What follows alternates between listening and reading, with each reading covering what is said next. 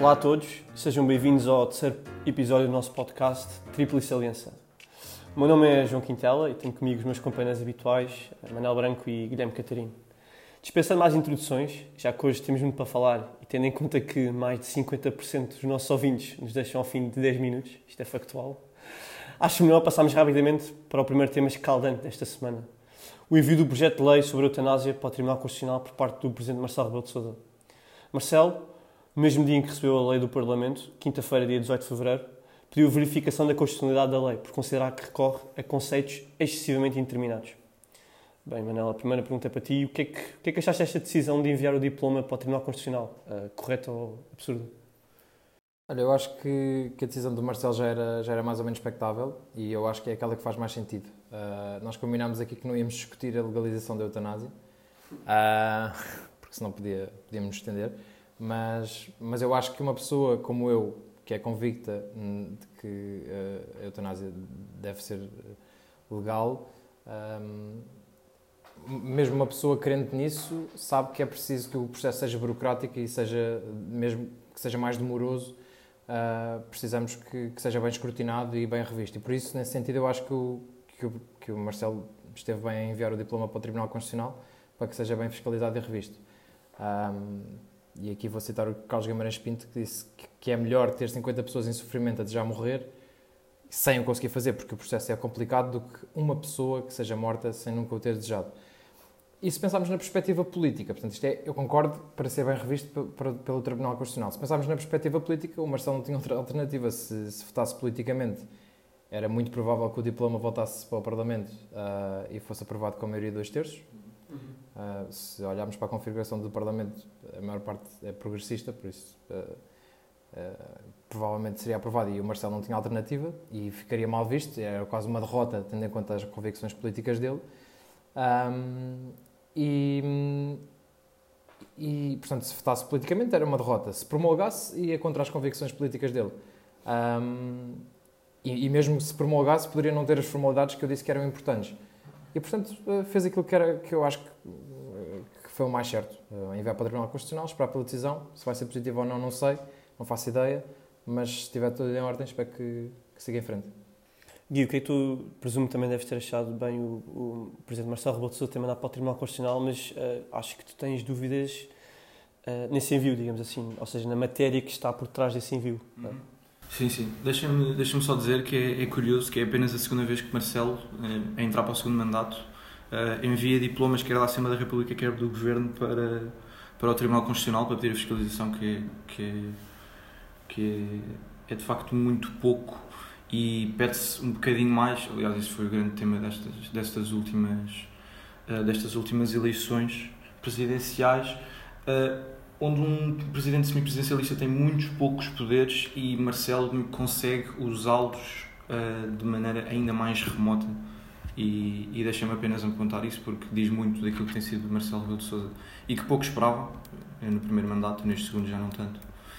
Um, mas pronto, não, eu, eu, quanto, esta matéria, agora respondendo à tua pergunta, uh, tenho apenas um, um, um, comentário a fazer que tem a ver exatamente com o teor desse, com o teor dessa, desse pedido de, de fiscalização, que tem a ver com, com aquela ideia que tu, nos, que tu nos mostraste aos dois, aliás, no outro dia, a propósito de uma entrevista do professor Paulo Otero, eh, feita ao Observador, a propósito de, um, de uma obra nova do professor, que deixo, deixo, deixo deixo desde já a referência que, é, que, foi, que foi meu professor na, na Faculdade de Direito e, e é um grande, um grande constitucionalista, um, onde ele diz que Marcelo aqui, uh, o que pede na fiscalização é não o, o essencial, mas sim o acessório. Ou seja, Marcelo foca um, não a questão do direito à vida em si, portanto, aquilo que vem no artigo 24 e que pronto, move multidões e, e, e, e difere bastante na opinião pública, mas sim uh,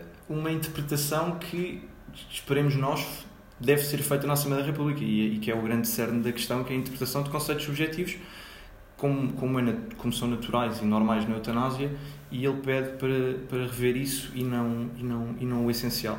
E o professor Paulo Otero disse uma, disse uma frase que foi muito boa, que é Marcelo não pretende verificar a essencialidade das câmaras de gás, mas sim a constitucionalidade dos rótulos de veneno usados aí e, e, e, acaba por ser essa a minha opinião, que é que infelizmente escapa muito nos jornais porque acabam por focar muito, muito de maneira muito leviana e ligeira o, em títulos, digamos. Mas achas que devia ter sido votado? Como assim? Que devia ter votado politicamente? Eu não sei porque depois vem, vem aquela questão que também já falámos antes a propósito de, de uma objeção de consciência que também é falada pelo professor Paulo Otero, porque eu acho que acaba por, porque eu acho que acaba por misturar, aliás, como tu disseste, uh, interesses pessoais e morais com políticos e portanto e portanto não tenho uma resposta uh, muito exata a propósito desse, desse veto que me pedes. Mas uh, eu só gostava, mas vocês acham que isto foi um, uma espécie de ato isolado do presidente Marcelo Rebelo de Sousa ou esta decisão de enviar para o Tribunal Constitucional acaba também um pouco por refletir a sua conduta na globalidade, que é muitas vezes alvo de críticas, que é aquela célebre frase de Marcelo nem joga com o anjo nem com o diabo. Por acaso, por acaso eu acho que não. Mas é. Pronto, lá está. O Gui explicou melhor do que eu, que se calhar eh, aquilo que ele pede para, para rever constitucionalmente não é o mais aceito. Mas, mas eu por acaso não acho que isto, este caso possa exemplificar a presidência de Marcelo. Eh, eu já expliquei porque eh, há outros casos nem vale a pena, é só pensar um bocadinho, Drogão Grande, por exemplo, são mais, são, explicam mais a presidência de Marcelo do que, do que este. Uhum. e pronto, é um, é um presidente que, que, muitas vezes, que, como o Gui disse, só tem dois, dois casos, não foi que enviou para o Tribunal Constitucional. Isso já explica, já mostra muito da presidência dele. É um presidente que compactou com muitas ações do governo socialista e eu não era isso que eu, que eu esperava dele. não acho que este caso em concreto seja, mas, mas sim. Uh, e, e, digamos que esse compactuar, uh, achas que por não haver esse, por, ver, por haver essa compactuação quer dizer que não quase não há oposição, porque pronto, o, Marcelo, o Sr. Presidente Marcelo Rebelo de Sousa parece que está constantemente ao lado de, do, do, governo, uh, até, até parece que não, não há mais ninguém uh, contra o António Costa. Achas que Rui Rio pode ser essa pessoa, digamos assim? Nós sabemos que não, uh, por acaso, e, e pronto, tivemos falar sobre isso porque o Rio faz agora, fez agora três anos que está à frente do, do PSD e nós sabemos, acho que os três concordamos que o Rio tem sido um líder fraquíssimo. Um, a estratégia dele inicial era, era ser uma pessoa moderada que se afastava do, de, do esquerdismo do PS uh, eh, e do Costa, porque na altura, a geringonça, a, a coligação de, com, do PS com, com o BE e com o PCP, e por isso o Rio apareceu um bocadinho nessa perspectiva, uma pessoa moderada de centro, tentando coletar algum eleitorado que pudesse vir do PS mais moderado. Dos mas, dois lados, não é? Sim, dos dois lados, mas tanto da direita como da mas, mas lá está, nessa altura quando ele chegou ainda não, não tinha surgido o fenómeno Chega. E a partir do momento em que chegou o fenómeno Chega, e esse é o meu ponto, o Rio teve que mudar completamente a estratégia, porque se por um lado era uma pessoa moderada, não podia coligar-se com uma pessoa extremista que é o André Ventura, com um partido como o Chega. E portanto, ele a partir daí teve que mudar a estratégia completamente, eh, porque seria altamente contraditório um, e por isso ele não conseguiu assumir que não iria, fazer, não iria depender do Chega e não iria fazer coligações com ele. E isso afastou claramente esse, esse, esse eleitorado moderado. E pronto, e portanto o Rio agora, até, até agora tem, tem optado por não fazer oposição ao governo. E, e, a verdade é que a oposição também é pautada e caracterizada por uma, por uma alternativa. E se nós pensarmos uh, Rui Rio como Primeiro-Ministro, eu acho que não há muitas diferenças entre aquilo que ele faria uh, e o Costa fez. Eu acho que já não, não há diferença entre o, o Rio e o Costa ideologicamente. Um... E, e, achas que pode haver no futuro uma alternativa? Não falo, por exemplo, não falo do CDS, também não falo do Chega, mas falo no próprio PSD, ou seja, o regresso de Pedro Passos Coelho. Achas que é possível haver um regresso? Eu não, não faço. Não faço ideia se... Eu acho que as eleições, as eleições internas do PSD são em 2022 Pá, não faço, não faço ideia se. Mas o, desculpa interromper, mas o Rio já, já, já disse que o seu ar estaria à disposição se as autárquicas uh, corressem mal. Pois. Por até pode, ser, até, até pode ser mais cedo. Sim, eu, eu acho que em relação às autárquicas eu tinha uma coisa a dizer. Eu acho que ele está a adiar as autárquicas porque eu acho que lhe podem correr bem. Uh, mas, mas pronto, mas também podem correr mal. E nesse sentido, se correrem mal, claro que terá o lugar à disposição e acho que faz bem dizer isso antecipadamente. Agora, em relação a Pedro Passos Coelho, eu acho que ia claramente resolver um problema, que é o, que, aquilo que eu disse, que é a falta de alternativa. Pedro Passos Coelho é muito convicto nas suas ideias, tem uma linha ideológica, uma linha de pensamento muito clara, é um liberal na economia e conservador nos costumes e nos valores, e por isso poderia coletar esses tais votos do Chega, uh, alguns, podia também apanhar alguns da iniciativa liberal que também está em crescendo, e, e portanto podia conseguir unir a direita. Hum, podia ser uma alternativa, sim. E tu, Gui, o que é que achas de um possível regresso de Pedro Passos Coelho? E... Eu, e, e já, já vos tinha dito, esta, esta questão do, do Pedro de Passos Coelho faz-me lembrar aquelas pessoas que, quer dizer, na quarentena isto acontece um bocadinho, não é? Que as pessoas estão de quarentena e ficam com saudades do, daquele, daquele ex-namorado, daquela ex-namorada que foi preencher um vazio de, de um vazio, uma, uma, uma, uma, uma, solidão, uma solidão, mas depois esquece todo o mal que, todo, todo o mal que se passou na relação e tudo que, e tudo que se passou de mal. Já te disse há um bocado, aliás, que não, não percebo o teu fascínio pelo Passos Coelho. Discussão para termos noutra altura. É verdade, é verdade. Mas tenho aqui, tenho aqui dois, dois, três argumentos que já disse até alguns, porque admiro, admiro Passos Coelho. Ponto 1, um, por ter sido o último a vencer o PS, apesar de, apesar de, de, de coligado e um PS já inicialmente muito fragilizado. Não percebe se apesar de coligado, não pode haver coligações na, na Pode, exato, pode. Sim, mas não foi o PSD. Mas foi, no, não foi, foi o PSD, PSD não foi o partido PSD, foi a coligação PSD-CDS. Pronto. Não, não, não vou estar aqui a discutir, uh, apresenta os teus argumentos, não, não, acho que não vale a pena. Só isto.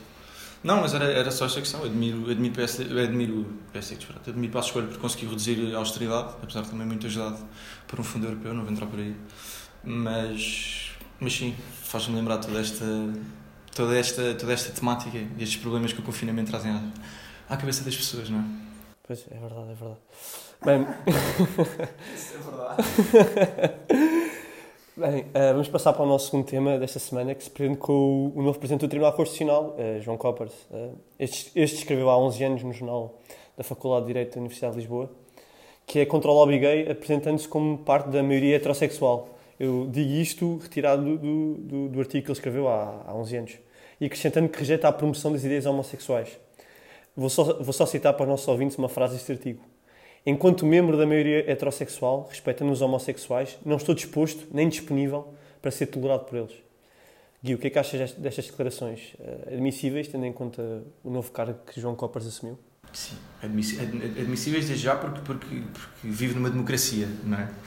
E, e ao 25 de Abril. E citando, não, é não, mas citando o Ricardo Araújo Pereira, eh, a liberdade de expressão é um conceito vazio se não houver ofensas, não é? E se não houver uma, uma opinião contrária.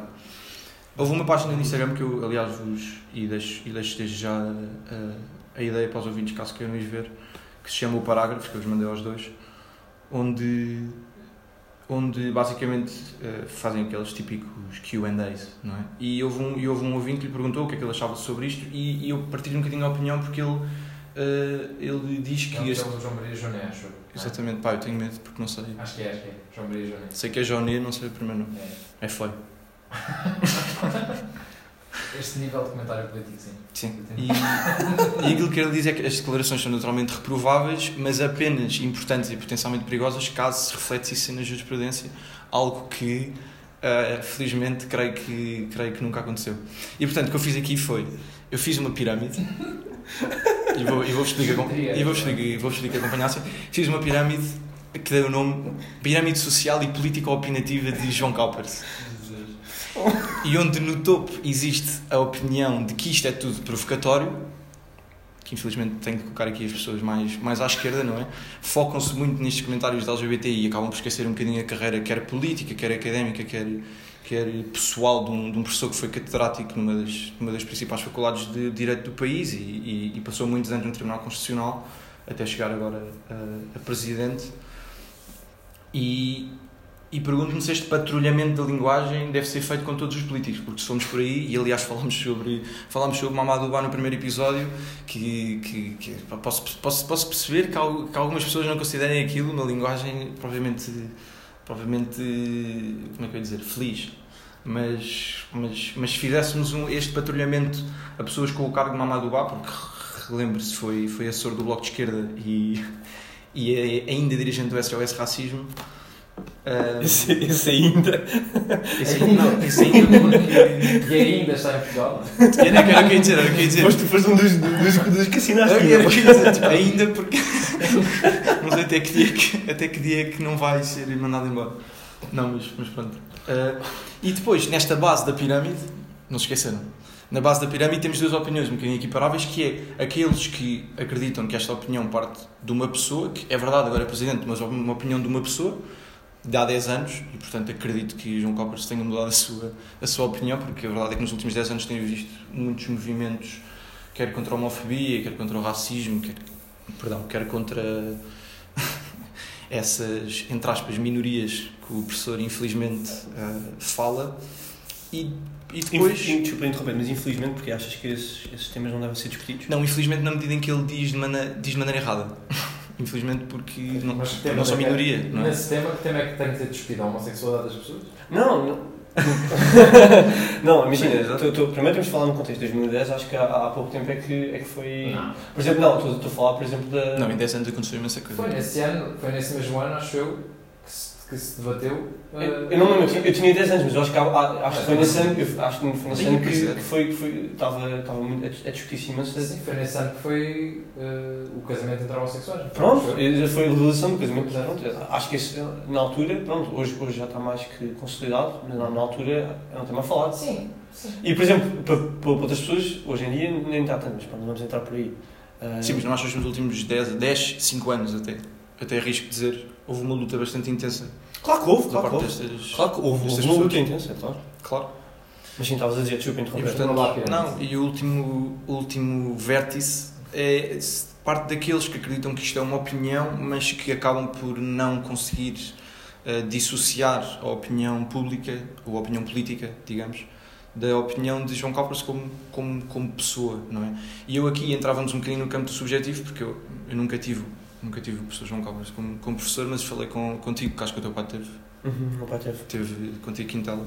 E o meu pai também teve, também teve aulas com o professor e disse que nunca, apesar de achar que era um professor fraco, mas isso é outro, isso é outro tema, nunca, nunca disse que estes comentários ou que as suas opiniões influenciaram o seu trabalho. E, e, e aliás, reflete-se um bocadinho no, na carreira que, que João Coppers acabou por, por assumir até chegar à presidência do Tribunal Constitucional, que digamos não é provavelmente uma coisa, uma coisa leve e fácil. Uh, só, uma pergunta. Uh, vais disponibilizar essa pirâmide para os nossos ouvintes uh, nas redes sociais ou não? Naturalmente. Ah, naturalmente. é. E falo-ei com total eh, prazer. Manel, o que é que achaste destas, destas Eu vou declarações? ser breve. Eu eu estou, se, se me quiserem, se quiserem se situar como se isto fosse um espectro político, a pirâmide do Gui, eu estou ali na, no, na opinião, no vértice da opinião, que é legítima, porque é uma democracia, mas tenho medo que condicione a sua, a sua função. Ahm, ou seja, eu não acho que seja suficiente para. Eu nem sequer sei se isso é possível constitucionalmente, vocês saberão melhor que eu. eh, É possível pedir a sua demissão agora que ele foi cooptado? Não sei. Não sei, não sei se sabem.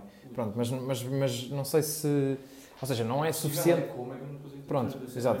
Mas não é, não, eu não acho que este comentário, este, estes, estas declarações sejam suficientes para, para exigir isso. Ah, se ele tivesse dito, por exemplo, ah, eu sou contra os direitos dos homossexuais, ou acho que os homossexuais não devem ter os mesmos direitos que o resto da população, aí sim, claro, aí seria grave. Sim, até porque, desculpa, desculpa interromper Diz, diz. ele no, no início do texto e durante o texto Diz. não tem qualquer tipo Sim, que o Estado não se deve meter, eu li isso. Sim, é isso. Eu. Eu, eu, acho, eu acho isso. Agora, eu ta- eh, também acho que se criam algumas inseguranças.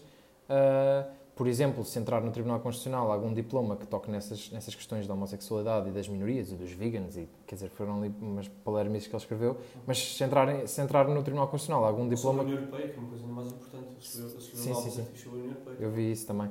E, portanto, no- tudo o que toque nessas questões ah, dá a ideia que, o- que o João Coppers, agora estou a falar da questão da homossexualidade, menos- menospreza ah, a minoria. E, e pá, é- Ou, ou pior, é parcial.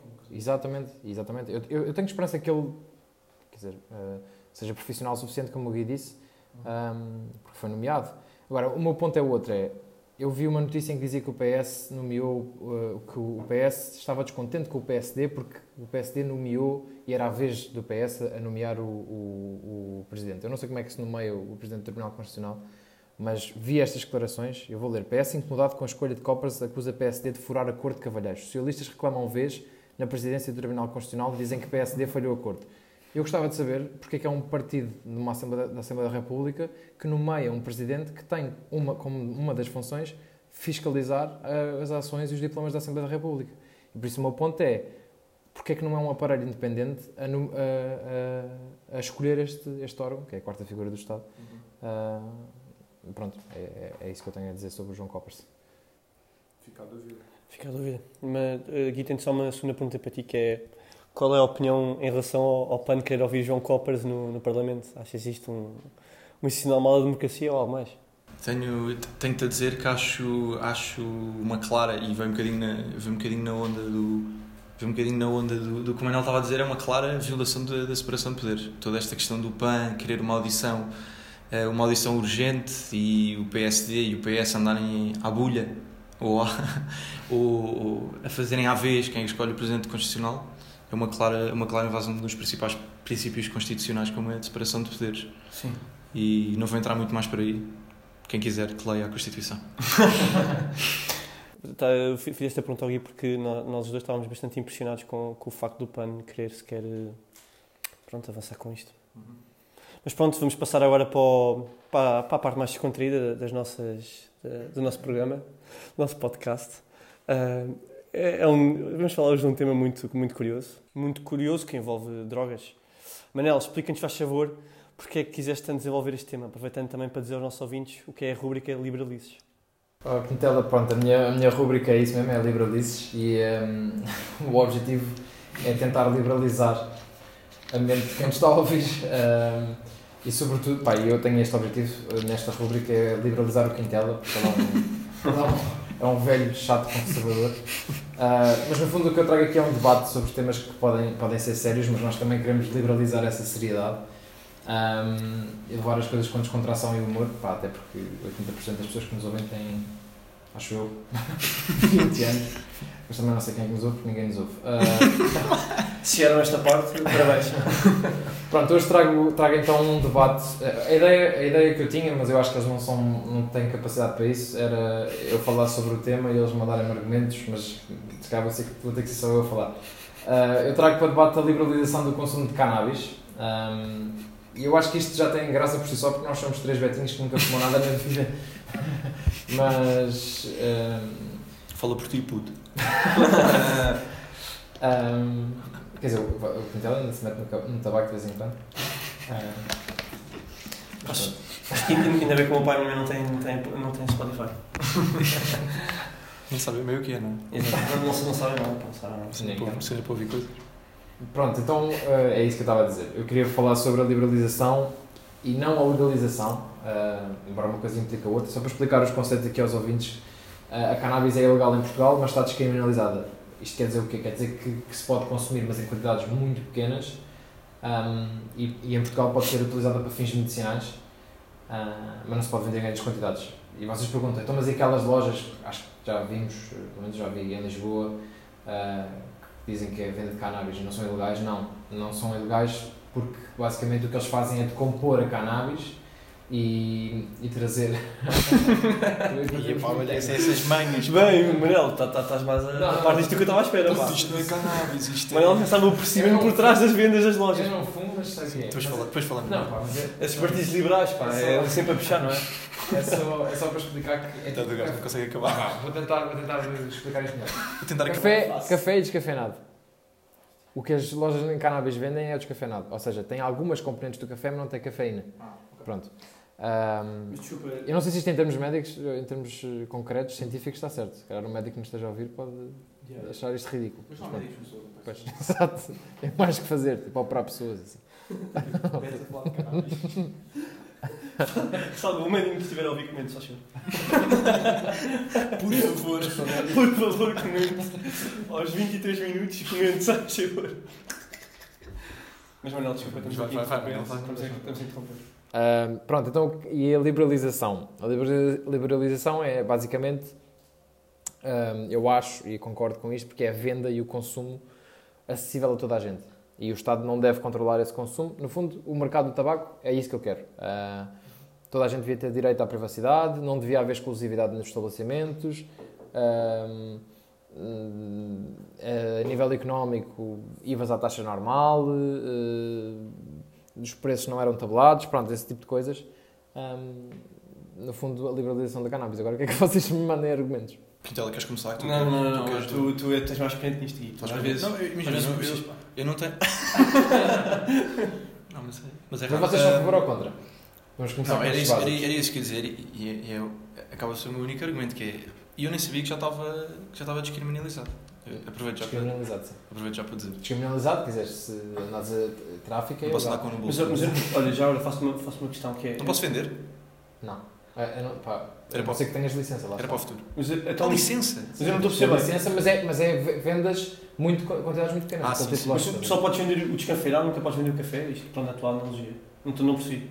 Não, o que eu estou a querer Isso é dizer das é que- lojas. O que eu estou a querer dizer é que as lojas de cannabis que existem, não sei se já viste alguma loja. Já, já, já. Há há uma pena na minha Olha, casa. é, Já há uma, há uma pena na minha casa. Aliás, tu vais lá. Eles vendem quantidades muito pequenas que nem sequer tens a moca. A moca. Desculpa. Podes, podes dizer aqui, Manel. Tá? Não, tipo, estamos a falar de cannabis, pode ir tudo. Sim, pode tudo. Quer dizer, se consumires muito, se calhar, não sei, pá, não faço ideia. Isso já não sei. Nem sei bem, pá. É o quê? Dás um bafo e. Não sei. Sempre, por acaso, não, é sempre nos mandaram essa de. Puto, uma ganza. É tipo, dás um bafo e. Oh. Pá, Se calhar é, não faço ideia. Pronto, mas. eh, Espero que não. mas guias a favor ou contra? Não, eh, eu sou a favor a, fim- eh, para fins medicinais.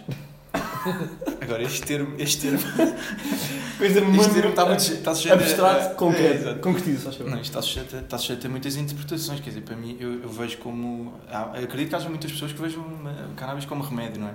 Remédio, sei lá, para, para as dores ou, ou assim.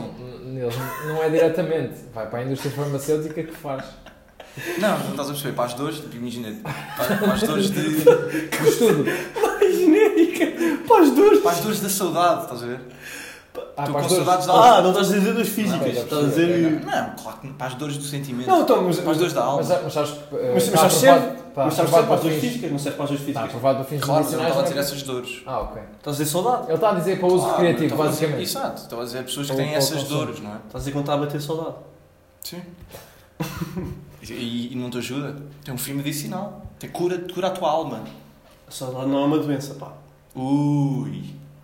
Não é? Temos nova rubrica. Saudade é A uma saudade não é doença. A saudade é uma Saudade doença. do álcool, como é que tu curas? Hã? Saudade do Não, assim, álcool. dependência. Epá, eu chamo de dependência, não chamo, não chamo saudade. Não é saudade. Não tens saudades? Tens dependência do álcool? Tens dependência do álcool. Todos os dias, pá, todos os dias. Estou ali. Estou ali a- Depois, depois, se calhar- A depois, calhar- mal. depois, se calhar fal- falamos sobre isso. Não, mas pronto, basicamente eu apoio para fins medicinais. Agora, e eu acho que colocar isto em prática é- acho, que é- acho complicadíssimo, não é? Senão qualquer um arranja, e aqui já entramos na Mas qualquer um arranja. esse é o ponto. Pois, pois. Atualmente, qualquer um arranja. Mas olha, eu tenho. Eu E dizem que tem dizer, dores, não é? Qualquer ir um arranja ao- e qualquer um tem dores para, para usar isso. Sim. Não, sim. Para usar. Eu Mas como. quer dizer, tens que ir ali ao casal ventoso ou assim, mas eu não sei se Mas vocês. não acredito, que no- não acredito que no Chiado haja muito de. Olha que não há, não uma, há uma mesmo. loja. yeah. Não, não, não, não, mas há aqueles vendedores de rua. Claro que há, Ah, não estão no bairro é, alto, pá. é- está cheio deles. Aliás, onde eu costumo comprar. Olha, eu como, eu como sou mais, eu considerado mais conservador deste grupo, eh, tenho algumas dificuldades em, em tipo, perceber a legalização da cannabis, mas não vou estar a refutar porque não tenho argumentos para, para refutar, digo aqui já. Mas uma coisa que eu, que eu posso dizer é, eh, eu tenho, tenho um tio meu que trabalha com uma associação que ajuda toxicodependência a recuperar, eh, não só tox- toxicodependência, também como alcoolismo. E pá, e, uma e e já fiz, já tive várias vezes com eles e uma coisa muito comum entre eles todos é eh, começaram sempre com as drogas leves. Eh, eu sei que isto é muito uma falácia de ok, começas e depois tipo, é a chamada falácia da bola de neve em que a partir de, um- uma premissa ti- retiras 300 mil premissas. É o que eu vou fazer, tipo, a partir do cannabis, vais para outras coisas, etc. Mas é uma ponta, estás a perceber? Sim, mas é Sim, uma sim, ponte, mas é que, que eu Mas é, é uma ponte que existe. é uma ponte que existe também no tabaco. Ou no álcool. Mas é uma ponte Vasco da Gama. Mas, Mas... mas, É da grande. pois, Não é? Eu acho que pá, não, é- nós conhecemos pessoas que fumam. Conheço, conheço, conheço, conheço, conheço demasiado bem. Conheço demasiado bem. E, não vamos dizer aqui nomes, é melhor não não vamos dizer nomes, é Não melhor vamos não entrar por aí. não- senão- não vamos entrar por aí. Senão eu sou, senão eu pego porradas. mas, mas e acho que não, não, nunca se virariam para, para cocaína. é assim.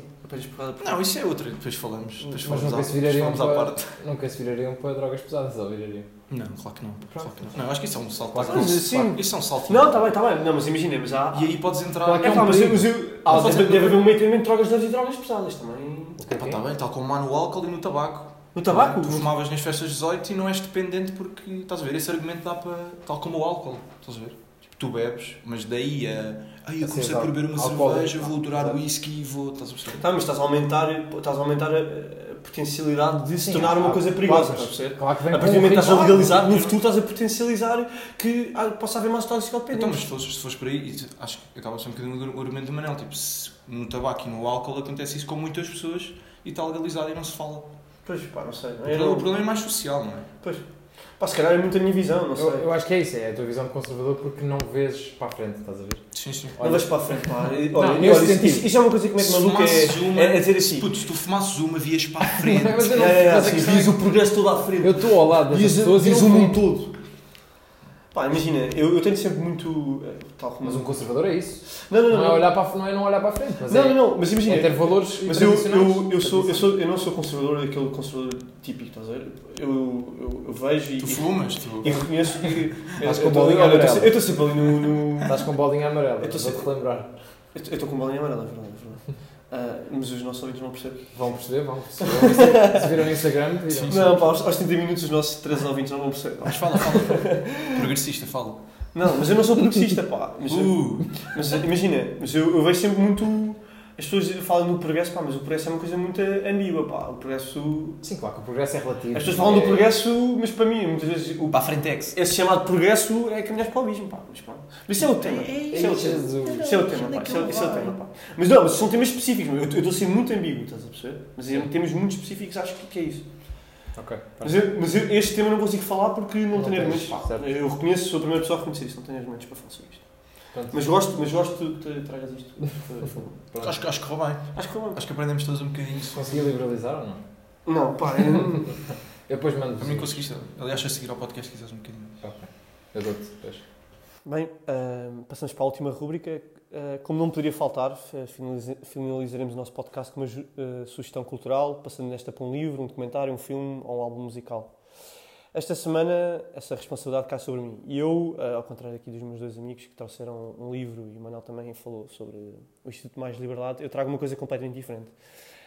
Muito influenciado pelo meu pai, porque lembro-me perfeitamente de quando, quando era miúdo, o meu pai estar a ouvir música e eu na televisão ao lado a ouvir a música. Ahm, trago o, álbum dos Pink Floyd, Dark Side of the Moon, de 1973. Ahm, foi o álbum que, que me tocou mais, de longe. Ah, Para mim, é, eu considero o melhor álbum de todos, os tempos. Ah, por várias razões. Ah, considero que é o melhor álbum de todos os tempos porque ah, são coisas muito específicas, mas ah, hoje em dia já, já não se faz, que é tudo, são, acho que são 10 músicas e todas as músicas estão interligadas. Ou seja, ou seja, quando acaba uma música, começa logo outra música que é o. Pronto, que é. Exatamente, que é uma continuação. Ou seja, tu não consegues ouvir o Dark Side of the Moon bem a meio. Ou seja, é- hoje em dia tu vais, vais buscar o álbum da Weeknd, Billie Eilish, etc. e clicas numa música qualquer que é mais conhecida dela e pronto, é isso. No Dark Side of, of the Moon eles, eles contam literalmente uma história e que não consegues ouvir tipo, a meio. Isso foi uma coisa que, que, que me impressionou bastante e que. E pronto, acho que agradeço imenso. Isto é mesmo, agradeço muito ao meu pai, porque introduziu-me aos Pink Floyd, introduziu-me a outras bandas mais, digamos, psicodélicas alternativas. Ah, e, e- e acho que é uma coisa que hoje fa- falta muito hoje em dia, que é ah, as pessoas ah, ah, habituam, isto é uma coisa que eu, que eu falo muito com o Gui, que é as pessoas hoje habituam-se muito a ouvir música que não, que não lhes diz nada, que é, é só, digamos, o, o beat e ah, não há, não há- não há- em termos de letras não há nada. E o beat é, Exato, não, não, não, não há absolutamente nada. É a coisa mais básica, mais rasa de sempre. E acho que uma coisa que o meu pai me ensinou muito foi treinar o ouvido. E ouvir estas bandas mais antigas, estás a treinar imenso o ouvido, porque acabas por aprender imensos instrumentos, porque há vários instrumentos que estão a ser tocados ao mesmo tempo. No Dark Side of the Moon vê-se muito isso. Ahm, e hoje em dia as pessoas não treinam muito o ouvido. E acabam por... A música acaba por ser completamente banalizada. Ah, e acho que vejo muito... Pronto, eu, eu sigo-vos aos dois no Spotify e gosto de, de ver, por exemplo... ah, eu acabo por ver as vossas playlists e sinto que vocês também têm essa, apesar de não serem assim tão alternativos, digamos, como eu, porque pronto, fui influenciado pelo meu pai a ouvir estas músicas mais antigas, vocês também acabam por, por ouvir, hum, sei lá, essas músicas também mais antigas, diferentes das que temos hoje em dia. O que é que vocês acham? Não sei. Eu, eu, acho, eu acho que isso, isso- isso é verdade, o que estás a dizer da música. Ahm, mas eu acho que isso aconteceu sobretudo porque, lá está, tem a ver com, com a nossa sociedade hoje em dia, quer tudo muito rápido. Pois. E a música é uma coisa que se come. Uh, queremos comer e, e não ouvir mais. Uh, se tu pensares na duração de uma música hoje, se calhar se fores ouvir uma música de 2000 e... Talvez, há clássicos em 2010, mas aquelas músicas que passaram na rádio, se calhar já nem, nem te lembras, nem, nem fica marcada. Hoje em dia estás a falar de uma música de 1973? Não, 1973. 73.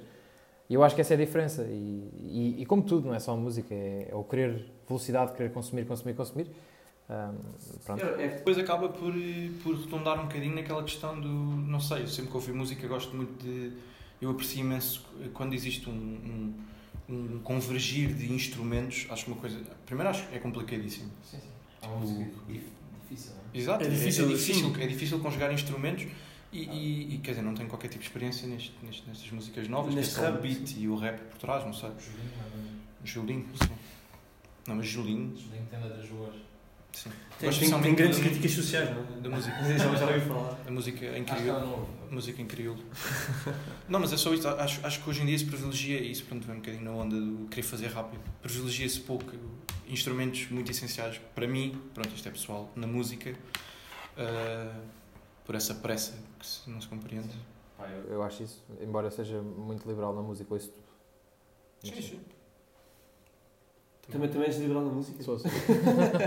ouço tudo. Ouço esse tipo, ouço música rápida, música lenta.